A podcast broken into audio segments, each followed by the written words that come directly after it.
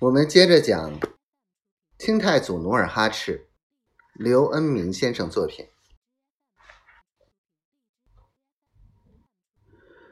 窝棚里晒干的人参越积越多，貂皮、獾皮、狍子皮挂满了窝棚。努尔哈赤整天心里像团火在燃烧，他除了进山挖参、打猎，还忙着做饭，帮大家洗衣服。早起晚睡，累得筋疲力尽。有一天，他坐在碧绿的山泉边洗着衣服，不知不觉竟靠着一棵桃树睡着了。泉水淙淙，桃花瓣儿轻轻地落在他肩上，和煦的阳光照在他脸上，渐渐地进入了梦境。山花遍野，春日融融。范梨花像一阵旋风，带着一身桃花的幽香，缓缓地向他走来。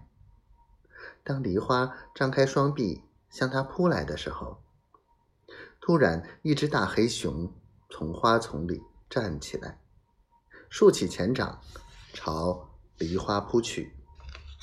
范梨花转身就跑。那大黑熊也呼哧呼哧的喘着粗气，挪动着笨重的躯体，紧跟在他身后。他快跑，黑熊也快跑。最后，大黑熊把梨花撵到一个死胡同，正立起前爪猛扑过去时，努尔哈赤一惊，猛然惊醒。他朦朦胧胧的从地上捡起一块石头，站起来，